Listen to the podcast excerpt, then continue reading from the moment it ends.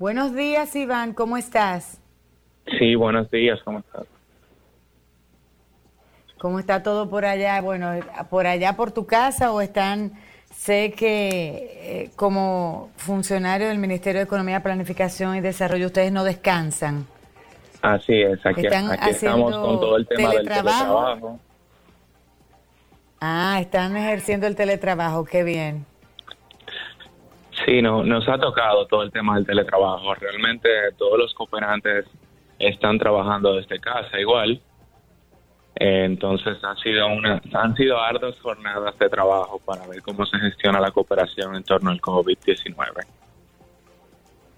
Cuéntanos un poco de todas esas iniciativas y cómo ha sido este. Esto ha sido un reto para ustedes, porque sé que tienen equipos que estaban coexionados, trabajando muy de la mano con muchos proyectos interesantes.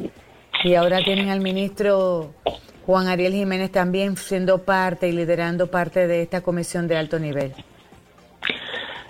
Sí, ha sido un trabajo muy intenso realmente, no solamente para el gobierno dominicano, sino también para la cooperación internacional. Ustedes saben que el MEPIC es el órgano rector de la cooperación internacional y debe articular con todas las entidades para gestionar esa cooperación.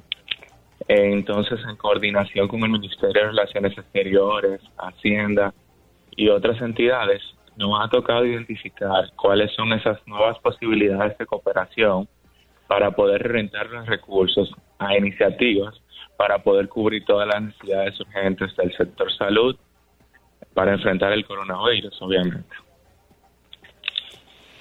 Y cuéntanos cuáles son de esas iniciativas. Antes, hace unos meses, tuvimos al creador de AIME, nuestro gran amigo, que sabemos que inventó una aplicación con inteligencia artificial para poder medir grandes eh, plagas, especialmente dengue, chikungunya y este tipo de enfermedades. Cuéntanos qué están utilizando ustedes ahora y cómo están apoyando. Bueno, ese que menciona, Rainier, es un gran compañero de trabajo, también director de tecnología de allá del ministerio. Eh, pero realmente estamos gestionando todo el tema de cooperación, viendo cuáles son las mejores prácticas, cuáles prácticas se pueden ejercer acá en República Dominicana. En términos de tecnología, hemos recibido donación de empresas como Huawei de China, la cual nos no sistemas de inteligencia artificial para asistir a la realización de pruebas eh, que se utilizan en los tomógrafos y también cámaras termo, termográficas para medir la temperatura, la distancia y poder ayudar a elevar la eficiencia de detección y diagnóstico. Básicamente esas se, se colocarán en sitios estratégicos para identificar cuáles son las posibles víctimas y así actuar según los protocolos para prevenir. Pero también hay otras buenas prácticas que nos han ofrecido el gobierno de Corea, como aplicaciones para poder identificar el corona o seguimiento para desde casa para esos pacientes. Eh, realmente la cooperación se, se, ha, se ha comportado muy muy bien con nosotros. Ha sido un poco complejo. ha sido complejo, te iba a decir, ¿cómo? Bueno, eh, es que en, este, en estos puntos todos los cooperantes están pasando por lo mismo. Nosotros tenemos una España que está en una situación un poco complicada. Recientemente una de sus colegas estuvo explicando la situación de España. Y, la verdad que, que, la mayoría de países están pasando por situaciones similares. Nos pone en un, en un punto donde tenemos que ser creativos y identificar esas nuevas formas de cómo colaborar pero de manera rápida y eficiente. Wow. O sea que están todos luchando por el mismo, los mismos fondos y la misma ayuda en estos momentos. realmente sí. Todos estamos tratando de identificar esos recursos y por fondos similares. La estrategia que hemos tomado como gobierno es un poco reorientar los fondos que ya se tenían acá en República Dominicana para proyectos que de una u otra manera en estos momentos no son prioridad nacional, eh, traspasarlo hacia esta prioridad que es el sector salud. Wow, o sea que ha tenido la agenda del ministerio ha tenido que cambiar por completo, casi, o sea, eh, ha sido un reto, nos hemos tenido todos que adaptar y reinventar de manera rápida. Todos, y un reto para todos los ministerios e inclusive entidades del sector privado. Como sabes, la cooperación no solamente funciona a nivel de gobierno, sino tal vez también a nivel de las asociaciones sin fines de lucro y esas han tenido que reorientar sus recursos hacia, hacia esas necesidades. Realmente hay necesidades de adquisición, adquisición de insumos y materiales. Eh, se identifica el tema de algunos equipos, materiales gastables, eh, temas de protección tanto para los pacientes como para los médicos. O sea, hay varias necesidades que deben ser cubiertas. Y, y solamente trabajando todos juntos podemos lograrlo. Prioridad de prioridades. Sí, ya no es un tema de, definir agenda, de esta es mi agenda como ministro, sino que ya el tema del COVID-19 es la agenda de todos. Mire, ¿y cuántos organismos de cooperación y embajadas han hecho gestiones de cooperación para el país en este tiempo? Bueno, en estos momentos todavía tenemos conversación con la Agencia Española de Cooperación Internacional para el Desarrollo que ha identificado varios recursos que tienen en el país y que pueden reorientarlo al COVID. Hemos tenido conversaciones con el Banco de Desarrollo de América Latina. Eh, la Embajada de la República Popular China ha tenido un, fuerte apoyo, tanto en donaciones en especie como asistencia técnica. Hemos realizado ya varias videoconferencias, una primera a nivel de gobierno. Perdón, yo quiero que tú me cuentes cómo han sido esas reuniones virtuales, por favor. Wow, hemos tenido varias reuniones virtuales con, con el equipo de China. Primero tuvimos una eh, con todos los países del CELAC y China liderando este proceso, de, eh, eh, dándonos cuáles fueron las buenas prácticas y cómo pasó todo en el tema del COVID. Y recientemente realizamos una con los especialistas médicos de la provincia de, Wuhan, Ahí básicamente tuvimos especialistas dominicanos con casos específicos de algunos casos que estaban tratando que tenían COVID y podían compartir los médicos de China con los médicos de nosotros. Ahora lo que procede luego de esa videoconferencia es que estamos solicitando también el apoyo de China a que algunos miembros del equipo médico se puedan integrar a, apoyar a los equipos dominicanos.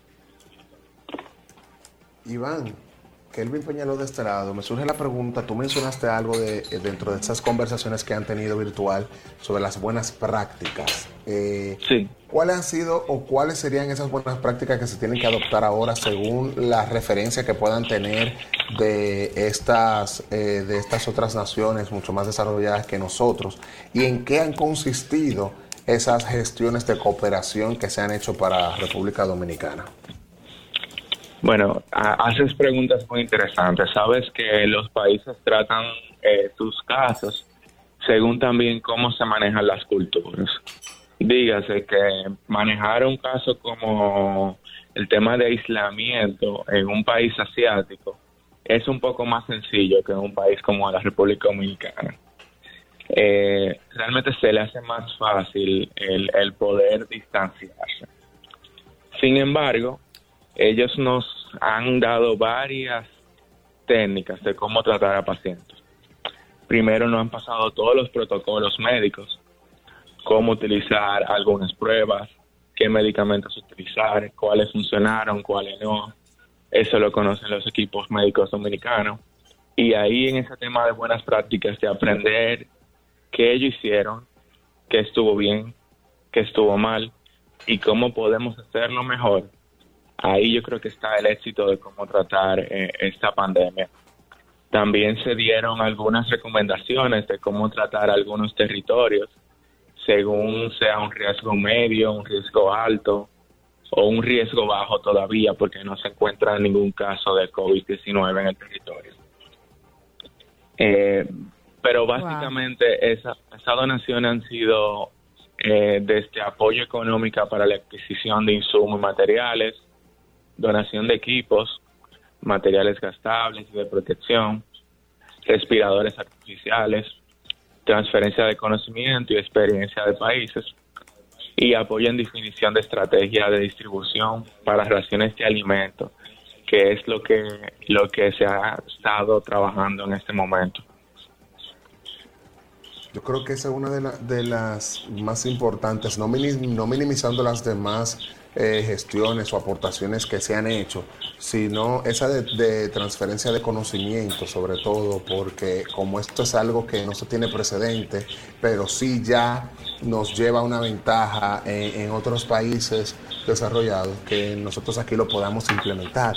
Eh, de tu conocimiento, Iván, ¿Se están implementando todas esas normas o quedan algunas todavía que, que, falte por, por implementar en, en nuestro país? Claro, como tú mencionas, es un tema sumamente nuevo para nosotros. Digo, para el mundo en general. Entonces. Exacto, estamos todos en esto. Todos estamos en cambios constantes. Me consta que el Ministerio de Salud Pública está tratando de hacer su mejor esfuerzo aprendiendo estas buenas prácticas y poniéndola, implementándola. Y de manera eh, muy rápida. Eh, están trabajando para poder lograrlo de la mejor manera. Pero sin embargo, como sí te menciono, es, es un tema nuevo para todos. Y el tema de gestión de cambio a veces nos supera.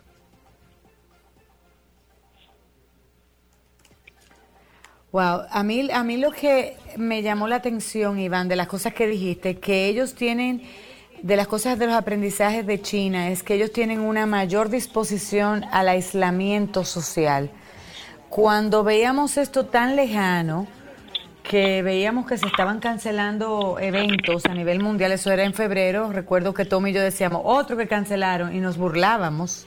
Sí, sí porque lo veíamos tan lejano, porque China y Wuhan, que nadie sabía lo que era eso, veíamos eh, imágenes de cómo le llevaban hasta los alimentos la famosa cuarentena. La gente permanecía trancada. Y, el gobierno tenía la capacidad de disponer de las alimentaciones y las entregas eh, con equipos especializados. Cuéntanos un poquito más de todo este, eh, de otras de las grandes experiencias que tú has adquirido de estas, este intercambio, que ya de por sí con el desafío del idioma debe ser ya una experiencia en sí misma.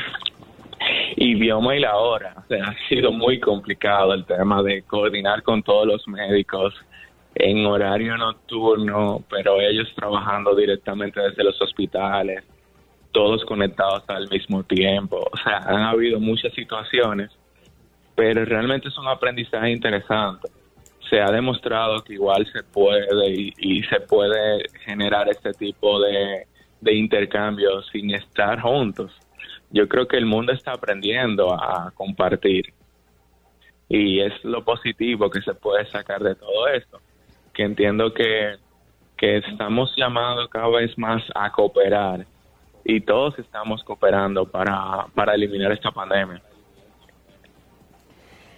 Iván, ustedes como Ministerio de Planificación, ay, perdón, perdón, Iván, eh, perdón, eh, Gordito. Se, está recibiendo ayuda. No, no, tranquilo. Iba a hacer una pregunta sobre todo eso que tú acabas de decir, que como país y como mundo, mejor dicho, estamos aprendiendo a cooperar uno eh, con otros. ¿Cuáles han sido esos países que se han comprometido eh, con cooperar o con ayudar a la República Dominicana? Mira, lo interesante es que nosotros tuvimos a inicio de, todo este proceso, el ministro Juan Ariel Jiménez llamó a todos los cooperantes, eh, bilaterales, multilaterales y regionales, y le explicó la situación país. Le dijo, esta es la situación que tenemos, necesitamos buscar nuevas estrategias, y un poco definir una nueva mirada eh, de la cooperación a trabajar en el COVID-19. Y todos desde ese día se han comprometido a trabajar. O sea, no hay un cooperante que no esté trabajando en este momento en reorientar sus recursos. Evidentemente, algunos lo pueden hacer más rápido y otros todavía necesitan un proceso adicional porque saben que la cooperación responde en muchos casos a matrices que tienen esos países y estamos hablando de recursos que estaban definidos para un tema y que ya la República Dominicana le está diciendo, mira, este tema no es prioritario para nosotros, hay que cambiar. Entonces, ahí es que está el desafío. Estamos identificando de la manera más fácil cómo responder ante estas necesidades y yo creo que los cooperantes se, están comprometidos. O sea, eh, con todo lo que nos hemos reunido se están mostrando mucho interés en poder ayudarnos. Wow. Eh, eh, mi pregunta iba de el Ministerio de Planificación, perdón, Economía, Planificación y Desarrollo traza a través de la Estrategia Nacional de Desarrollo unas pautas de hacia dónde iría la inversión pública, viendo el mundo entero se ha dado cuenta de que la inversión en sanidad o en salud pública ha sido ha sido un poco tímida no, no nuestra economía solamente, el mundo entero. Cuando uno ve la cantidad de respiradores que hay disponibles en Estados Unidos, uno se pregunta, wow, una nación tan grande, con 331 millones de habitantes, potencia número uno del mundo, y tiene esta limitante. Ahora, a través del ministerio, con esta situación, ¿ustedes, tú crees que en el futuro va a haber un reencauzamiento de prioridades? Eh, totalmente. Y lo están haciendo ahora. O sea, todos los gobiernos están trabajando para esa reorientación de, prioridades. Pero creo que como, como comentábamos al inicio, el mundo no estaba preparado para esto. Esto realmente es algo que, que nunca se esperó. O sea, sorprendían a países como Estados Unidos. Imagínense qué nos queda a nosotros. Exacto. Cuando tú ves, lo que pasa es que yo analizaba eh, ayer viendo y leyendo eh, The Economist, yo creo que todos los sistemas de salud no es que colapsaron, es que no, es que no estaban disponibles para atender a toda esta, esta masiva demanda al mismo tiempo. Exacto. Exactamente. Creo que ese era el, el principal caso, o sea, nunca se, se podía esperar que, se, iba a requerir atender a tantos pacientes al mismo tiempo y con las condiciones que deben atender esos pacientes, porque realmente el virus es muy fácil de, de contagiarse. No, y, vimos ayer cómo salieron el comunicado del hospital de Santiago, donde ya lamentablemente no tenían, o sea, no tenían más habitaciones, no tenían más camas, y, hoy justamente vino de los titulares de que si esto sigue acrecentándose, eh, va a tener una demanda de unas 3.400 camas, o sea, es una situación muy crítica, y eso me lleva a la pregunta de cuáles son esos insumos que más está demandando República Dominicana. Hay muchas personas que se han, eh, eh, se han abocado, abocado sobre todo por, volcado, hemos dicho, por, por los respiradores artificiales, otros por las mascarillas, por los guantes, pero realmente ustedes desde las reuniones que están haciendo y quizá viendo el escenario completo en el, Ministerio de, de, Economía y Planificación sobre todo, ¿cuáles son esos instrumentos, insumos que estamos necesitando urgentemente, Iván? Sí, como te digo, nuestro trabajo ha sido totalmente coordinado con las entidades de salud. Dígase que todos los temas que hemos estado negociando están en la mesa del Ministerio de Salud Pública, el Servicio Nacional de Salud, el, COE y otras entidades que son eh, eh, eh, básicamente necesarias para este tipo de discusión. Y realmente, como, como mencionas, eh, tenemos necesidades desde respiratorios, desde insumos para los laboratorios, desde más pruebas eh, para poder eh, detectar el COVID, desde equipo de protección de personal, o sea, todo el equipo necesario para la protección del personal médico, pero igualmente equipo para protección de los pacientes eh, equipo tecnológico que se ha solicitado para, para hacer un mejor diagnóstico. Y, por supuesto también desde el área de farmacia se requieren muchos medicamentos que son requeridos para la atención de este tipo. Y, y que conste que ahora estamos hablando de, de estas necesidades inicial para que nuestro sistema no colapse del todo. Pero luego vendrán otro tipo de necesidades de cómo apoyar a nuestras empresas, de cómo revivir eh, el, el, el, sector productivo a través del emprendimiento, entre otras necesidades que van a ser posterior a este proceso y de hecho ya se están trabajando con otro tipo de agencias. Bueno, Iván, no sabes cómo te agradecemos que esta mañana tú hayas sacado tiempo, sabemos tu apretada agenda y compromisos que tienen a través del Ministerio de Economía, Planificación y Desarrollo pero agradecemos muchísimo tu participación y toda esta información valiosísima que has compartido con nosotros. Eh, la verdad, gracias a todos. Le insto a todos los que nos están escuchando que realmente solamente cooperando podemos tratar de superar esta pandemia. Eh, y también que ese llamado que, que, hizo nuestro presidente a quedarse en casa, que por favor todos cumplamos con este, este llamado de quedarnos en casa. Así es. Bueno, un llamado que nos corresponde a todos, de verdad que sí. Eh, nosotros vamos a estar prestos, eh, como siempre, Iván, para cualquier información, cualquier novedad de las que ustedes quieran compartir con nosotros. Tocaste un punto importantísimo, sobre todo en la época de ya con la recesión económica, de cómo los negocios, las empresas van a poder eh, levantarse después de esta situación. Ya más adelante estaremos comentando sobre esto. Gracias, Iván. Muchísimas gracias y tengan buen día. Gracias, Iván, igual.